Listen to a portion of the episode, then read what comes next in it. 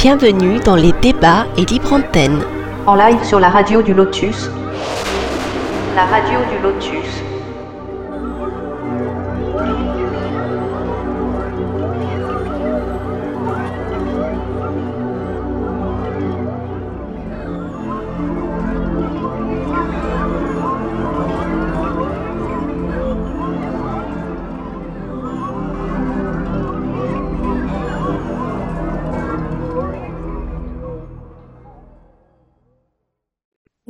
Mais ça va pour une émission qui parle de Beltane, on n'a quand même pas trop parlé de cul. Non, c'est Non, bien. c'est vrai. C'est bien, c'est bien. Il y a que arrives qui a tenté. Ouais, mais euh, j'ai j'ai pas voulu m'étendre sur le sujet non plus. Hein. J'ai essayé de Bon, prendre des il a, pincettes. il a, il J'essaie a de prendre des aussi bien pincettes, hein. Il a aussi bien parlé de sexualité qu'un historien, donc tout va bien. hein. Oui. Non, c'était bien, c'était très bien, vraiment. Bah, Ouais, après, je vous ai un peu speedé parce que je voulais pas qu'on reste là-dessus toute l'émission, c'est pour ça, mais voilà, c'était. Oui, oui, bien sûr. Bah, c'était juste le clin d'œil qu'on était censé Oui, faire au voilà, départ. c'est ça. hein. De toute façon, euh, c'est pour ça que j'ai demandé à Caro de donner toutes les questions de Bah oui, au début. que- Oui, c'est ça. Ça a fait Ah, un bon tour d'horizon bien complet euh, et puis ça, Voilà. ça a un peu encensé le chat hein, aussi. hein. Ah oui. Alors c'est moi, vrai, c'est vrai. Je voudrais revenir sur un sujet, Mélissandre, euh, Mhm. par rapport à ce que tu disais. En fait, quand je- j'ai- j'écoutais, j'écoutais ton histoire quand tu parlais des connexions, le fait que tu travaillais avec la Santa Muerte et que tu, et que tu as eu à un moment donné, euh, Ekat, euh, qui est venu toquer à ta porte. Ouais. Ce qui est assez drôle, c'est que pareil, la réaction que tu as eue me fait énormément penser à une, une personne que je connais depuis quelques mois maintenant, qui elle aussi travaillait à la Santa Muerte. Elle aussi, elle a eu justement Ekat qui lui a toqué un peu à sa porte.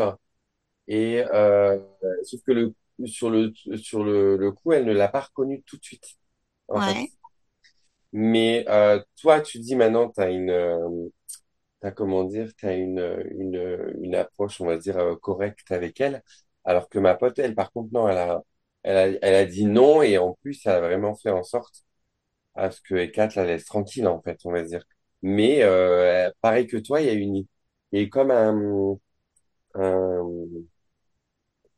enfin, vos histoires, je trouvais qu'elles étaient assez similaires. C'est qu'elle a quand même insisté un petit moment avant de finir, euh, ouais, avant de finir par lâcher l'affaire, en fait. Bah, Ouais, elle, a lâché, elle a lâché l'affaire à partir du moment où j'étais sous la coupe de la Santa Muerte parce que pendant quatre ans elle m'a harcelée puis ensuite elle a compris qu'elle me ferait pas changer d'avis et s'est dit bon bah celle celle-là euh, surtout dans l'optique où j'étais à l'époque euh, elle dira si- elle m'a dit non mais je le prends pas pour moi parce qu'elle dira non à tout le monde Euh, c'est pour ça que c'était un gros choc un très très gros choc pour Ekat quand j'ai dit oui à la Santa très rapidement en fait hein. Euh, c'est mais tu vois il y a, y a- vraiment eu un, un, déclic quand euh, la Santa Muerte est arrivée où je me suis dit bah c'est elle que j'attendais tu vois. C'est c'est avec elle que que je veux travailler finalement. Je voilà tu vois il y a, vraiment eu un gros déclic à ce moment-là.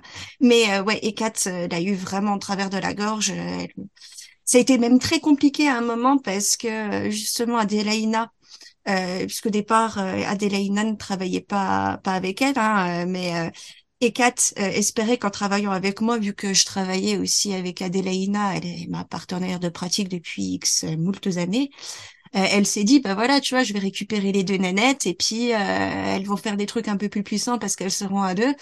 Et euh, du coup, bon, moi, quand je lui ai dit non, euh, ben, elle est venue voir directement Adélaïna, puis elle a dit, bah écoute, travaille avec moi. Puis Adélaïna, au départ, moi, je lui ai dit, écoute, tu Kat, c'est quand même une divinité qui est pas, qui est pas facile. euh, elle peut être aussi colérique. euh, Enfin, réfléchis bien à ton truc avant de lui dire oui, tu vois. Lui dis pas oui tout de suite parce qu'Adélaïna, euh, elle était, elle était partie en se disant, euh, bon, ça va être cool. Il y en a enfin une qui va m'initier, autre qu'Adélaïne, autre que Bélissandre, euh, parce que euh, on, on- on a toujours été un petit peu isolés hein, du fait qu'on qu'on soit pas parti en Coven. Donc euh, effectivement, tu vois, euh, Adélaïna y a réfléchi, elle a fini par euh, par, par accepter. Mais euh, ouais, euh, tu vois, Ekat avait vraiment cette idée que bon bah moi c'était pas la peine d'essayer quoi. Donc euh, ça s'était calmé à partir de ce moment-là, surtout qu'elle avait obtenu Adélaïna, ça, ouais ça se passait bien. Et c'est vraiment dès que moi j'ai accepté la Santa Muerte où euh, là elle a même euh, pas essayé de retourner Adélaïna contre moi, mais euh, où il y a vraiment eu euh, une méfiance euh, qu'elle a essayé d'instiller en disant tu vois, au, au niveau d'Adélaïna, parce que euh, elle était vraiment fâchée après moi. Et j'ai dû mettre Léo là en disant, écoute, ok, ça c'est entre toi et moi, euh, c'est entre toi et moi. Pourquoi tu, tu, tu, tu mets dans le pâté Adélaïna qui, voilà. Et Adélaïna, d'ailleurs, lui avait dit très, clairement dès le début, c'est tes histoires entre toi et Bélissandre, tu te démerdes, tu vois, moi je veux pas, je, veux pas en entendre parler, quoi. Mais il y, a, y, a, quand même eu ce, cet essai, tu vois, de la part des quatre de, de, de brouiller les choses comme ça euh, en, en, entre nous, parce que ça, vraiment, elle a eu en travers de la gorge, quoi. Mm. Ouais, c'est ouais. quand même intéressant de se dire que elle chasse toujours sur les terres de la, la Santa Muerte, quoi. Toujours avec quelques années d'avance. Mmh, c'est rigolo. De, de, bon, après, je connais pas tout le monde, hein, il y a peut-être des exceptions, mais de ce que j'ai vu systématiquement, euh, ouais. Après, ce sont deux entités ctoniennes hein, euh, qui mmh. sont affiliées au monde des morts au passage, avec des attributs similaires. Il y a une belle euh, comment dire euh, une belle euh, une belle compétition je dirais une compétition mmh. parce que autant euh, Isis elle te la chasse à coups de pied autant Adelaina elle aurait pas intérêt à travailler officiellement avec la Santa Muerte et moi inversement j'aurais pas intérêt à retravailler aujourd'hui avec avec Ekat de, de, façon de façon récurrente. Mais euh, dans, dans le cadre de notre pratique euh, on, on s'est mise euh, un jour toutes les quatre autour d'une table et puis on a on a défini en fait le ce qu'on qu'on pouvait faire ne pas faire ce qui était accepté pour pour essayer de pacifier un petit peu le truc parce qu'effectivement il y a il y a une compétition. Quand la Santa elle a commencé à me donner plein d'infos plein de trucs euh, Adélaïna qui était comme je disais tout à l'heure, hyper frustrée du fait que euh, ce soit démerto avec Ekat. Ekat s'est dit, il y a danger, euh, bah, je vais donner plein de trucs à Adélaïna comme le fait la Santa Muerte. c'est drôle. Vois et, et c'est mm. monté en escalade, tu vois. Euh, j'ai commencé à faire euh, les formations pour machin et qu'elle t'a dit ah faut que tu fasses pareil, euh, il faut que tu rushes. Euh, Adélaïna mm. lui a dit non mais t'es gentille, euh, ça fait ça fait je sais pas combien d'années que, que, que je suis ta, ta prêtresse. Qu'est-ce que et puis du jour au lendemain tu viens, tu tu, tu me fais rire donc je, je, veux bien mais on va y aller mollo quoi. Ça sera pas fait pour demain comme tu comme tu le veux là quoi. Et mm. donc ouais c'est vraiment une compétition entre les deux assez mais par contre, c'est farouche. Par contre, quand tu dis avec quelques années d'avance concernant Ecat, ouais. donc peut-être que c'est la Santa Muerte qui chasse sur les terres de d'Ecat en fait. Je sais pas, je sais. Alors, de ce que j'en sais, alors toujours à prendre avec des pincettes parce que les informations euh, qui viennent, euh, j'ai envie de dire, des, des, des milieux underground euh, ne sont pas toujours fiables. De ce que j'en ai compris, euh, les parcs qui, qui tissent ces, ces, ces, trames de destin, tout ça, elles sont un petit peu les, les pourvoyeuses officielles, j'ai envie de dire, de, de, de, de, personnalités qui peuvent intéresser les entités. Donc, mm-hmm. de ce que j'en comprends, les entités euh, majeures, surtout les entités euh, ctonianes, elles vont voir euh, les parcs en disant, ben voilà, moi je recherche plutôt tel type de caractère, qui c'est que tu as à me proposer, tu vois? Mm-hmm. J'aurais jamais vu les parcs comme le, le pôle emploi de l'autre c'est ouais, c'est assez. Euh, non, c'est une voilà. chasseuse de tête. Ouais, c'est plus ça. Ouais, c'est euh, une agence de, de qui recherche les talents là. Bah, on les ça, consulte.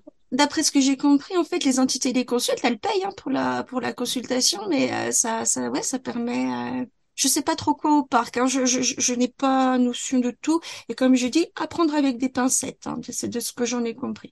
Donc en fait, bah, j'ai envie de dire des des divinités euh, ctoniennes euh, avec un aspect trimorphis, euh, qui euh, s'intéresse euh, à, à, la magie et la pratique à tout, ben forcément ça fait qu'il y a des points communs et donc mmh. des listes qui sont communes, je pense. Donc voilà, supposition. Bon, si Izzy, ça veut boire un café, tu me l'envoies. hein ce qui est rigolo, c'est que là-dessus, euh, autant Ekat que, euh, que la Santa, elles sont assez d'accord. Hein. Exit Isis, c'est pas ton territoire. Retourne, ah, retourne en Égypte. Les ah, européennes ici, on en a déjà peu. bon, bah, tu, tu leur dis que moi, je suis une basanée. Hein Tout à fait. Après, tu sais, euh, c'est un truc que les gens font pas beaucoup, mais euh, quand tu veux euh, voir les entités euh, égyptiennes, un pendule Isis, euh, mine de rien, avec avec sa forme pour commencer à s'y connecter, ça marche très bien. Ouais, j'ai effectivement. Franchement, quand tu parles, quand tu parles, mais ça, c'est vrai que je retrouve vraiment beaucoup la conversation que j'ai eue avec cette personne. Donc, je trouve ça assez drôle justement cette similitude et cette Un peu comme si, euh, par exemple, on parlait de, euh, de, des plates-bandes et tout ça. Est-ce que justement, oui, elles seraient pas attirées par tout, par les personnes qui ont une, une énergie particulière qui les attire toutes les deux, quoi qu'il arrive, et que de la façon dont tu les, enfin, dont tu les décris, on dirait euh, deux sœurs qui sont euh, en perpétuelle euh, rivalité au final, et que Alors, c'est presque comme si c'était presque un jeu entre elles, en fait, de se dire, bah, à voir qui l'aura, entre guillemets, quand elles ont la même cible. Alors oui, il y a, clairement cette compétition et puis personnellement, j'ai, du mal à comprendre euh, pourquoi c'est si important pour, euh, pour ces entités. Ça, c'est quelque chose que j'aimerais bien savoir. Je, ne sais pas trop pourquoi, mais il y a, quelque chose qui doit se jouer, forcément. Euh, on les prie, on dépense du temps pour elles, on fait des choses pour elles. Euh, Adélaïna, par exemple, ça, ça fait depuis 2017. On est sur le projet de l'oracle de la DSC4. On vient tout juste de le finir la semaine dernière. Euh, de- voilà, c'est 10 2017, 18, 19, 20, 21, 22, 23. Tu vois, six ans, six ans à travailler là-dessus. Euh, un des trucs colossaux. Euh, donc euh, forcément tout ça, ça leur apporte de l'énergie, ça les ça, ça, leur apporte euh, voilà de, comment des, des gens en plus qui vont aller les prier puisque euh, on, on- on répand leur culte entre guillemets. Euh, rien qu'en en parlant sur euh, sur la radio par exemple, tu vois, c'est c'est leur nom qui est prononcé, c'est c'est leurs énergies qui peuvent se, se répandre plus facilement. Mais est-ce qu'il n'y a pas aussi autre chose? Ça, c'est c'est une question ouais, que je je continue de me poser. Pourquoi pourquoi cette euh, ces rivalités alors que finalement on pourra avoir euh, quelque chose de plus lisse, des des partenariats aussi entre entités, euh, alors que euh, c'est- ouais c'est voilà c'est c'est pas quelque chose qu'on constate euh, dans dans le pratique, en tout cas avec ces deux-là. Et euh, quand je les interroge, elles répondent pas ni l'une ni l'autre. Hmm. Alors moi, je me faisais une réflexion parce que je m'étais déjà fait une réflexion un peu similaire et euh, j'avais déjà vu des théories qu'on va là-dessus. dire la même chose. C'est euh, Allez-y. C'est le côté euh, une euh, une divinité tire sa puissance de ses euh, de ses dévots en quelque sorte, de ses Oui. partisans et que euh, plus tu as de partisans, plus tu gagnes en puissance. Donc est-ce que c'est ce côté vouloir gagner toujours plus en puissance? Je, je me pose cette question, puisque clairement, hein, le fait de les prier, ça, ça leur file de la nourriture. Hein. Hmm. La, la Santa, c'est toujours ça. hein. En gros, c'est, elle le dit elle-même, hein, elle gagne sa croûte. Hein. Euh, donc, ouais, il y a ça, mais d'un autre côté, est-ce qu'il n'y a pas, puisque on voit des entités aussi qui s'entre-attaquent, euh, qui s'absorbent. Euh, on voit avec euh, les, les syncrétismes religieux, ça c'est une chose que j'ai pas mal étudiée parce que je trouve ça absolument fascinant. Des entités qui prennent plusieurs visages, qui se divisent, qui se euh, regroupent, qui se refusionnent euh, donnant des choses absolument incroyables. La Santa Muerte, c'est clairement ça, par exemple. La Santa Muerte, si on veut retrouver euh, les prémices de son culte, où est-ce que ça puise sa racine? C'est euh, à l'époque du Sinanthrope, à l'époque de Néandertal, où on retrouve euh, près de, de tombes des premiers gardiens euh, qui sont encapuchonnés. Et là, en fait, la, la, la, la cape euh, qui est un des gros attributs de la Santa Muerte, elle est représentée par un triangle de manifestation. Donc ça, c'est, euh, j'ai envie de dire, la base de l'égrégore de la Santa Muerte. Et à travers les, les cultures, euh, les, les, les différences, tu as des points de convergence. Je, je- vais peut-être vous saouler là aussi, hein, faut, faut m'arrêter si je vous Moi, ça me embête. saoule pas. Non plus. Ça, Alors, faut pas hésiter à me le dire parce que ça, c'est, c'est ma passion. Ah, mais t'es à fond, euh, toi, en tout cas. Ouais, c'est pour ça, il faut pas hésiter à me le dire si je vais trop loin. Donc en fait, il y a des points de convergence entre les civilisations. Par exemple, ce côté euh, attribut de la cape, hein, on le retrouve sur la figure de la faucheuse, sur la Santa Muerte, le voile de la Vierge Marie. euh, Enfin bref, voilà, il y a, plein d'entités qui ont cet attribut. Et ça, euh, le fait euh, que les humains euh, croient à ces attributs et les affilient à certains types d'entités, ça leur apporte l'attribut et la capacité et la compétence. C'est là où on peut parler de forme d'égrégore. Et en même temps les différences qui font que par exemple on va se retrouver avec une Vénus qui peut être une Vénus Nikkei ou une Vénus euh, enfin euh, euh, pardon Vénus Victrice euh, qui correspond euh, à l'Aphrodite Nikkei ou encore une troisième figure d'a- d'Aphrodite qui est l'Aphrodite Urania et pourtant euh, il y a une base d'énergie commune avec tout de même trois épithètes différentes, trois champs d'action différents, trois caractères différents. Comment c'est possible? Donc moi, c'est vrai que c'est ça que j'essaie d'étudier et c'est pour ça que je fais des, enfin, je suis en train d'écrire tout un tas de bouquins où euh, j'essaie vraiment de décortiquer au maximum pour voir en fait euh, quand tout est décortiqué, quand toutes les contradictions sont mises, qu'est-ce qui reste à la fin? Sur quoi on peut Ouais, mais regarde, parce que moi, j'ai un, enfin, j'estime pas avoir la vérité ou que je vais genre euh, te résoudre le problème de toute ta vie en une phrase, mais euh, regarde à titre personnel, parce que je pense que toi, tu dois, vu que tu sens les énergies, tu dois sentir tes propres énergies aussi, par Oui. définition. Donc, tu sens que ton énergie, elle n'est pas la même selon comment tu es. Quand tu vas être dans une période où tu es hyper motivé dans la vie, euh, tu as une certaine énergie, et puis quand tu vas être dans une période où tu es un petit peu plus centré sur toi, un petit peu plus sur, euh, bah là, j'ai envie de plutôt étudier des trucs euh, au calme euh, avec mon plaid, ma tasse de thé, et, euh, ma petite cheminée qui crépite, on n'a pas les mêmes vibes. Donc je sûr. pense que eux c'est pareil en fait. C'est qu'en fonction de ce que tu exprimes, ton c'est comme si en fait ton ton entité se divise d'une certaine façon. Et probablement que nous euh, en tant qu'humains, si on devait passer sur un autre plan d'existence, il nous arriverait probablement la même chose. Ça, c'est une grande question, effectivement. Euh, je, ne sais pas. Je je vois bien ce que tu veux dire. Il y a des variations, mais euh, elles ne sont pas, en tout cas à mon sens, suffisantes pour expliquer l'entièreté des, des comportements et de ces, de ces variations. Qu'est-ce qui relève de l'humain et qu'est-ce qui est véritablement propre à l'enti- à l'entité?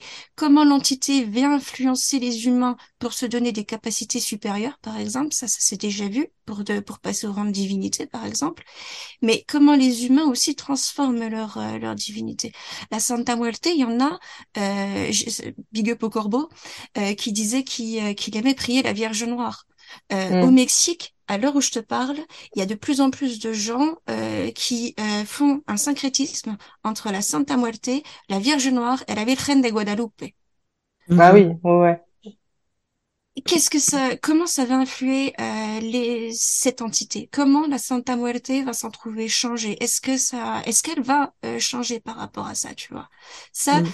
et ça, j'ai envie de dire, même avec les ressentis qu'on a, même avec euh, tout ce qu'on fait, euh, c'est on entend tellement tout et son contraire, on a tellement peu l'habitude, nous humains, de décortiquer les choses que euh, ben si on veut comprendre vraiment les entités, déjà qu'il y a peu de gens qui en parlent, il y a il y a, il y a pas de livre, franchement, hormis Plancy, qui nous a écrit son traité de démonologie.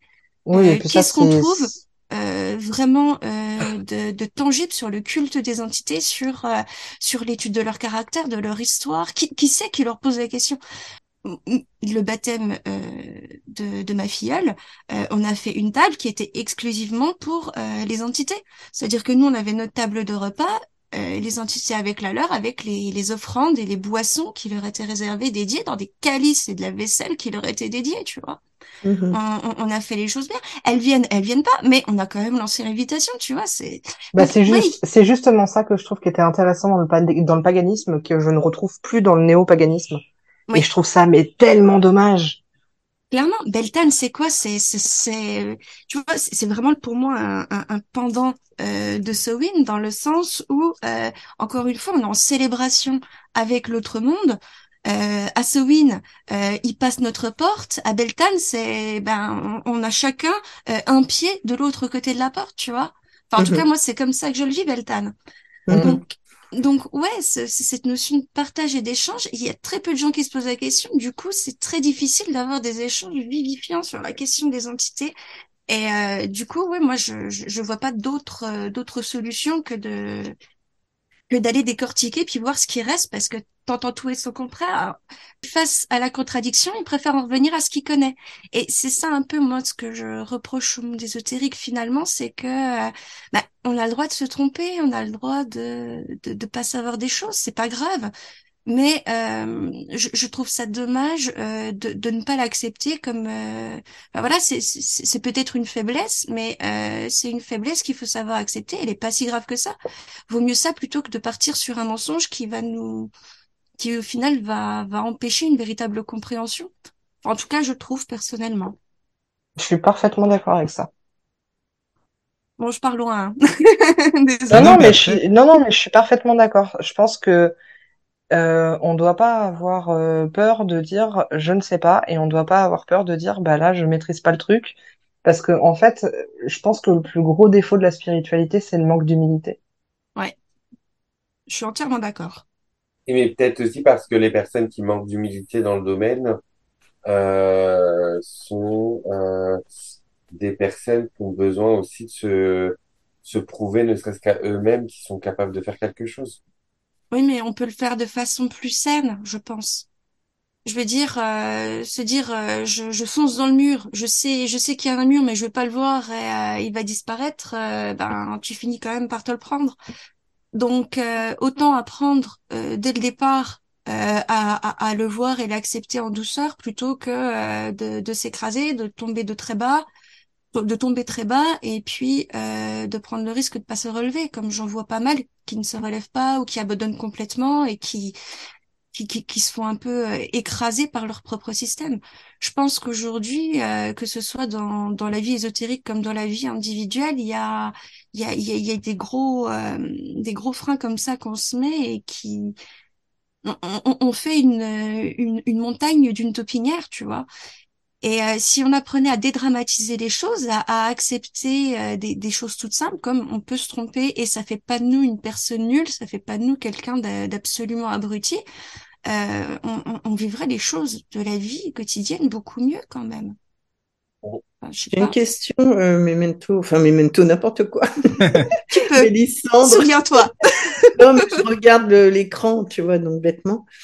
Euh, je, on a cherché avec Evie pour euh, nourrir euh, la curiosité de Michael euh, des écrits qui pouvaient, euh, qui pouvaient prouver qu'il y a des, des faits qui ne sont pas forcément ni gentils ni Ah oui.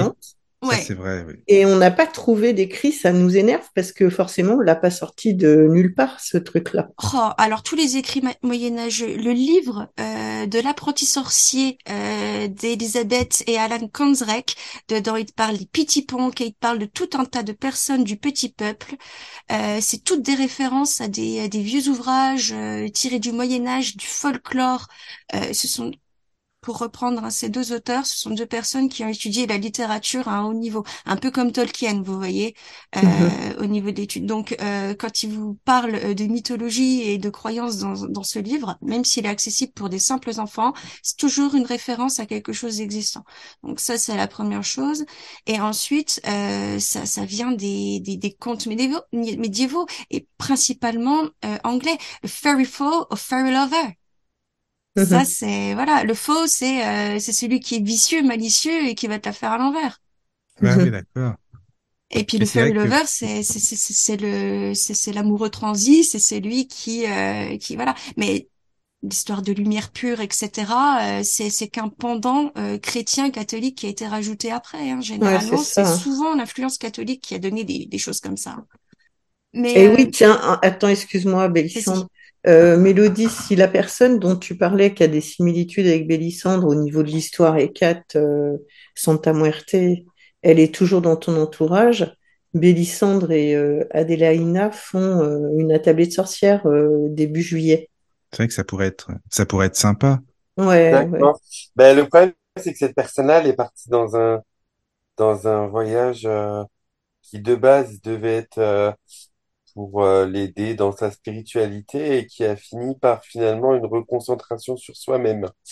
Donc, euh, C'est-à-dire, bah, en fait, euh, c'est une personne qui a déjà fait plus, bah, du coup, par son euh, attachement à, euh, et par son travail, du coup, avec la Santa Muerte, elle a fait deux voyages pour le Mexique. Et là, euh, quelques mois, elle a pris une décision de faire vraiment un voyage initiatique pour pouvoir vraiment euh, se, se, se connecter à sa spiritualité et peut-être du coup faire des découvertes ou des choses comme ça. Et en fait, elle s'est rendue compte au fil du voyage que euh, ben, que du coup euh, tout ce qu'elle euh, rencontrait pendant son voyage était plus amené à une euh, recentration sur elle-même en fait. Ouais, si elle est en Comment? retraite pas spirituelle, il va tout de suite. falloir attendre son retour. Bah, c'est. Ouais, ça. c'est ça. C'est ça. C'est que là, pour tout de suite, euh, vous attendez pas à ce que le mois prochain, elle soit connectée. Bon, on en Bah non, refera non, une non. autre euh, sur le la, la partie sombre de l'année à venir. Ah mais j- j'avais peur à la base de de pas euh, retenir euh, les dates pour les attablées de sorcières, mais j'en ai pas loupé une. euh, c'est j'attends toujours la suivante avec grande impatience. Ah oui. D- Ouais ouais ouais, vraiment euh, c'est c'est c'est revigorant, c'est c'est frais, ça ça fait Ah, du là, bien. là, là, le patron, il est content, là. Ah bah oui, moi je suis à fond. Tu sais bien, hein. Oh pareil, cette émission était Elle était bien, Ah oui, c'était. Oh là là, ouais. Laquelle émission, tu dis? Avec Moira, Ah, ça, avec la druidesse. Ah oui, oui, oui, oui, oui. J'ai pas pu la voir en live. Euh, Ouais. j'étais pas là, je travaillais, mais euh, quand je l'ai écoutée en replay, euh, bah, je te l'avais dit, Michael. hein, elle était Oui, oui, dit. cette émission. Non, Ah, ouais, ouais, c'est ouais, hein. vrai que j'ai vraiment adoré l'écouter. C'était vraiment Mais maintenant, on va la faire venir dans une émission à nous, entre guillemets à nous. hein. Bah oui, ça Mais parce bien. que, ouais, ouais, ben, j'attendais que tu l'aies reçue avant. Oui, Mais, oui, euh, oui, oui. ouais, ouais, elle est excellente, cette Non, fille. mais les gens comme ça, t'as envie de les recevoir, c'est obligé, je veux C'est dire. sûr, c'est sûr. Mais puis en plus. Todeshini, mais je connais Todeshini. En plus, si elle est du côté du Jura, moi qui suis en Haute-Saône, euh, on, on y Ah va bah oui, en beaucoup. plus, on va à c'est Gérardmer, on... enfin c'est c'est plus dans les Vosges, mais euh, euh, le, le Jura, le, le Doubs, euh, tous les Vosges, ça, ça, ça fait partie de, de, de mes coins de, de cueillette. Et puis à Savoie, et Tu puis quand qu'elle j'ai va vu lire, son- par contre, quand oui, j'ai hein. vu sa photo, Ouais. elle me dit quelque chose. Je suis sûre de la connaître. C'est c'est peut-être juste une une impression de ma part, mais j'ai j'ai vraiment ça qui qui m'est venu, voilà. Ouais, ouais. Et du coup, si, si jamais, moi j'ai une question vraiment pour elle, euh, j'aimerais savoir, puisqu'elle est euh, dans, dans le groupe euh, euh, des Ovat, Bardes, euh, je ne sais plus le troisième, et Druides, Druide. euh, à quel point en fait ils ont modernisé, en fait, qu'est-ce que qu'est-ce qu'ils ont gardé euh, de, de, de l'ancienne C'est vrai que c'est tradition une et, question intéressante. et à quel point ils ont modernisé, qu'est-ce que voilà, faire un petit peu euh, un, un tour d'horizon de, de cette question-là, ça m'intéresserait, mais euh, Mais voilà, on moi je bois ses paroles. Michael, on peut, Oui. euh, on peut en parler de Abélissandre, de ta De- demande pour la rentrée, là, de ce qui va se passer euh, pour les attablés? Ah oui, bah évidemment, oui. Donc, en fait, euh, vas-y. Du coup, oui, parce que moi j'attendais qu'il donne le feu vert. Ah Euh, oui, non, mais vas-y, oui, coup, enfin, bah, à y a pas de partir problème, du, tu sais bien. à partir du mois de septembre, ça sera plus le- les premiers lundis du mois, mais le premier vendredi du mois, Ouais. qui va changer beaucoup de choses pour euh, Oui. la présence des gens déjà. Oui. Moi, j'ai déjà repéré, tu parlais de voile tout à l'heure, ça me démangeait, euh, une couturière païenne qui s'est spécialisée dans les voiles. euh, Oh. Par rapport à, à toutes, euh, toutes les célébrations et qui, en fonction de, de ce pourquoi elle les brode, parce qu'elle les coud et elle les brode, elle les fait avec des phases lunaires, etc. La fille hyper connectée, quoi. Donc j'ai des trouvé ça. Elle Mais ça va devenir ma nouvelle meilleure amie. Elle, elle fait, attends, j'ai pas entendu. Oui, j'en suis sûre. Bélissande, tu demandais quoi? Bah, par exemple, moi, tu vois, sur euh, sur les hôtels de, de mes divinités, pour euh, pour garder, par exemple, euh, des énergies euh, bien spécifiques sur mes mes calices, j'utilise un linge et souvent, en fait, je vais m'amuser à faire des motifs dessus. Donc, euh, si tu me dis, elle brode, elle fait des voiles, est-ce qu'elle fait autre chose que des voiles? Est-ce que tu vois, Oui, elle fait bah, probablement. Elle fait, oui. elle fait des nappes pour le tirage de tarot. Elle fait des choses aussi sur commande, hein, donc il n'y a pas de souci. Ouais. Ah, et puis moi j'ai hâte qu'on la programme elle, tu vois. Oui, je, me suis doutée. Parce suis que l'utilisation du voile païen, c'est quand même quelque chose qui est très peu euh, médiatisé comme ça. euh, sujet. Et Ah oui. c'est Elle, elle s'y connaît euh, bien, hein. elle te l'explique vraiment bien. Elle te dit, il y en a que tu mets euh, pour couvrir les yeux parce que tu dois être en, con- en communication intérieure. Il y en a que tu mets euh, par rapport au nez, à la bouche, parce que si et ça. Elle, elle te parle de tout, quoi. Tu vois, c'est, ça va être enrichissant. Oh, Ouais. ouais. bah, moi, le sujet m'intéresse beaucoup parce que maman, tu ne le savais pas, mais j'ai décidé de me voiler quand je pratique Non, mais je te depuis comprends. quelque temps. Non, mais je te Donc, comprends. euh, moi, c'est vrai que ce- c'est un truc qu'en fait j'avais envie de faire depuis très longtemps de façon instinctive, mais sans savoir si ça pouvait être perçu comme de l'appropriation culturelle euh, par rapport à l'islam euh, ou quoi. Bah non. Donc j'ai jamais osé en fait. Et quand je suis tombée un jour sur un article où il parlait de voile païen, je me suis dit euh, ok, donc ça existe. Et j'ai pas lu oui. l'article malheureusement parce que mon téléphone a bugué, il m'a quitté internet. Je me suis dit bon bah tant pis, c'est que je devais peut-être pas le lire. Et euh, je me suis lancée mais complètement en freestyle. Et euh, j'ai essayé de, de voir, de m'approprier un petit peu le truc, de voir ce que j'en pense, comment je le ressens. Mais euh, ouais, ça a été euh, une expérience que j'ai trouvée très enrichissante, très intéressante. Et Ouais, euh, voilà. ouais, du coup, le sujet me passionne en ce moment. Ouais, ouais, mais parfait. ça, c'est, vraiment, en plus, je l'ai trouvé vraiment euh, passionné, justement, et c'est ça qui nous intéresse à nous tous, hein, dans nos, dans nos, dans nos orientations. C'est les personnes qui te, qui arrivent à te, te transmettre leur message, en fait. Et après, t'en as envie ou pas, mais en tout cas, ouais, ils sont crédibles, tu vois.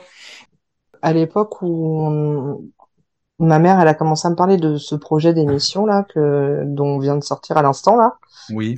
euh, et que elle réfléchissait au nom de l'émission.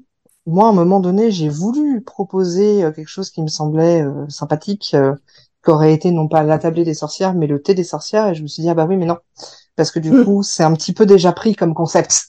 Alors, euh, Ah. si c'est ça qui vous euh, qui vous effraie, euh, on vous fait une euh, un papier signé qui dit qu'on vous donne accordance pour l'utiliser. Hein, moi, ça ne pose pas de souci. hein.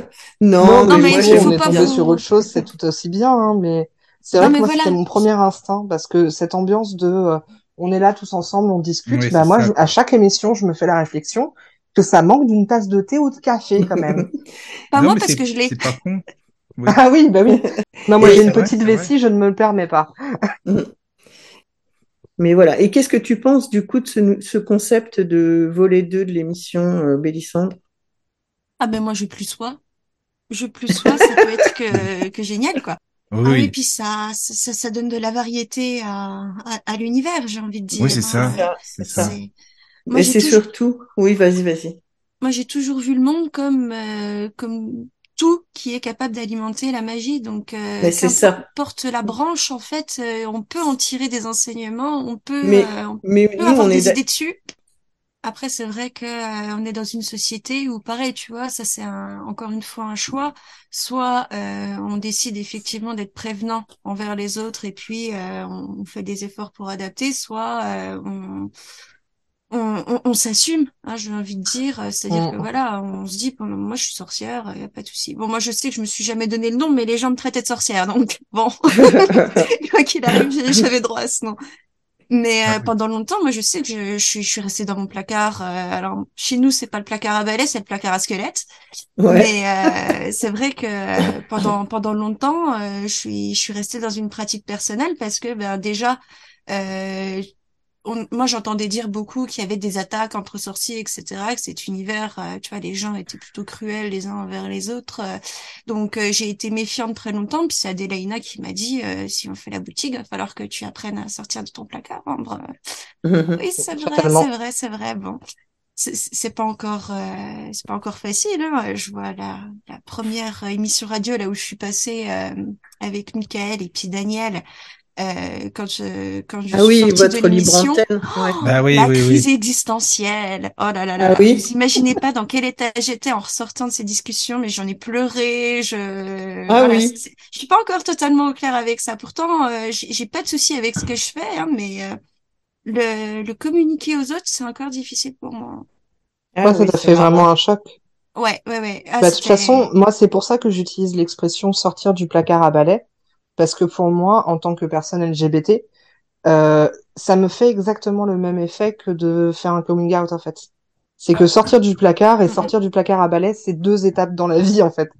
Ouais, en fait, en soi, ça reste un coming out parce qu'à la base, coming out, le terme euh, en français, c'est bien sortir du placard. Ouais. Ouais, c'est s'extérioriser, montrer aux autres qui on est. Donc oui, bien évidemment que c'est hyper adapté. Exactement. Putain, j'en ai vécu beaucoup de coming out. Ah bah ça. Au moins quatre, j'en compte dans ma tête. Et ta vie n'est pas finie. C'est ça. C'est ça. Euh, Bon, par contre, je vous fais une petite parenthèse. Je vais vous laisser pour aujourd'hui. Oui, je comprends. commence à être Ouais. naze. Moi Non, aussi, mais je vais moi, je vais pas tâcher non plus, hein. Bah, je suis Non. vraiment désolée de vous abandonner alors qu'on est en plein conseil de guerre, hein, mais c'est que euh, Non, non, moi je sens que là je peux plus, je, je commence vraiment à être fatiguée. Oula, Ah, c'était quoi C'est- ça? C'était quoi C'est ça, quoi oui ça? C'est un robot? Ah oui, déjà 2h59. De, Tu as bah, une M- fois, Mélo- là. Mélodie, on, on- non, on va non.